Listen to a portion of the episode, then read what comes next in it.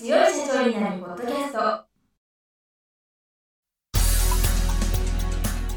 この番組は数字がちょっと苦手な中小企業経営者の方のための番組です。日頃から多くの経営者の相談に乗っている中小企業診断士と税理士の2人の対談形式で中小企業の現場の目線から専門知識を分かりやすく解説します。会社経営に数字を上手に活用していただくために会計税金融資などをテーマにお伝えしていきます。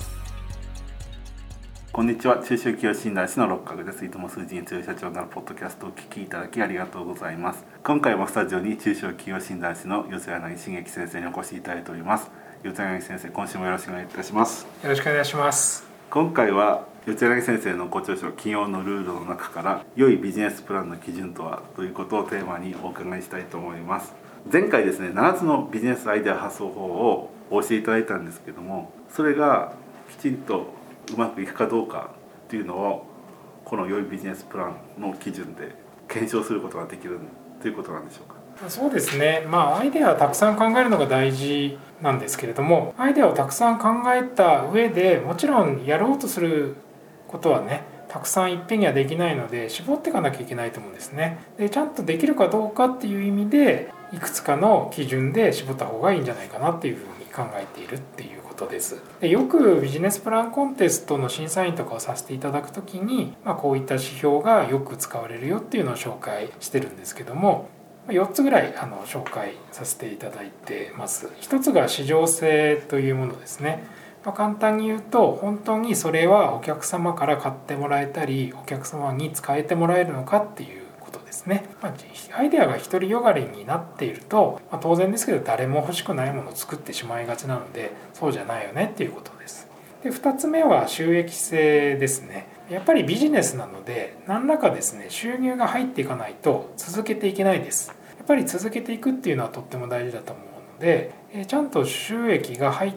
り続けるのかどうか、まあ、あるいは支出が多くなりすぎないのかどうか、まあ、こういったことを見るっていうのが収益性です。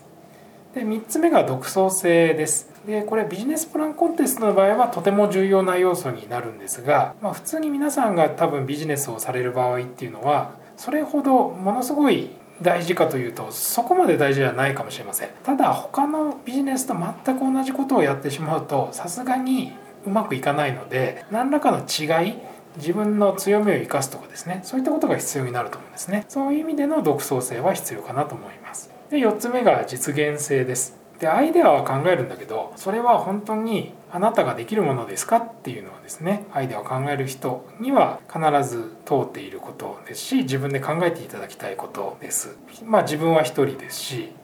時間は24時間しかありませんし24時間ずっと働ける人もいないわけです。でお金も多分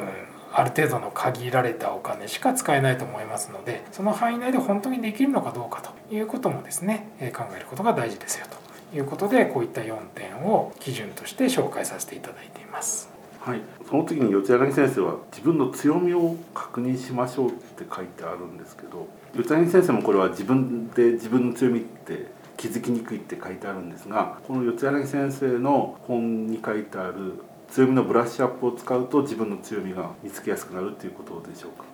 この本の中に書いてある強みのブラッシュアップっていうのは強みを見つけるきっかけになることだなと思ってますもちろんその強みを見つけるとか見つけ続けるのはまあ、結構その時間がかかったりいろいろな人に聞いていった方が良かったりするんですけども最初のきっかけとしてはこのブラッシュアップっていうのは役に立つんじゃないかなっていうふうに思うんですね。で先ほどおっしゃっていただいたようにぱり自分で自分の強みって分かんないんですよね。まあ、一番の原因はその強みを感じてくれるのは他人まあお客様だからです。お客様があそれすごいなって思ってくれるから利用してくれたり頼んでくれたり頼られたりするわけなので自分だけじゃ分かんないですねやっぱりね。他の人に聞いてみないと分からないわけです。まそういう意味ではいろいろなツールとかもありますけどこのブラッシュアップま4つ書いてありますけどまこういったものを利用していただくといいんじゃないかなというふうに思っています。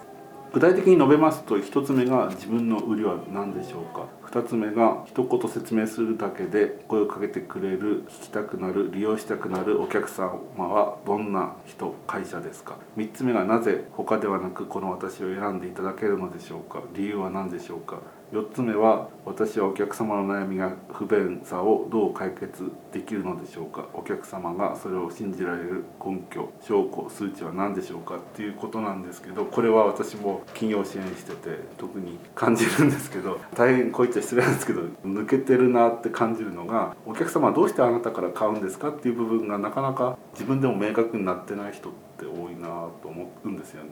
大抵起業する人って成功すると思っちゃってってるんですけど他人から見るとどうして成功するのかよく分かんなくて特にこのどうしてあなたから買いたいと思うんですかっていう部分が抜けてるなって思うのでそれが分かったらだいぶ成功する確率は高くなるなっていう気がします。そうですよねこれまあこれだけで強みが分かるわけではないんですけど、まあ、おっしゃっていただいた一番の売りは何でしょうかっていうのは、まあ、簡単に言うと人に簡単に説明できないとお客様にも伝わらないしお客様を紹介してくれる人にも伝わらないよっていうことです。だから自分のことをやっぱり短い言葉で言えるっていうのはとても大事だなっていうことでまずは考えましょうというふうに言っています。でその2つ目ですね。声をかけてくれるお客様はどんな人ですか？これはどんな人がお客様になるのかっていうのを想像してないと誰もお客様にならないよということです。こう街の人みんながお客さんになりますなんてことはありえないので、まあ、そういう意味では、まあ、ちゃんとターゲット、まあ、コアターゲットっていう言い方を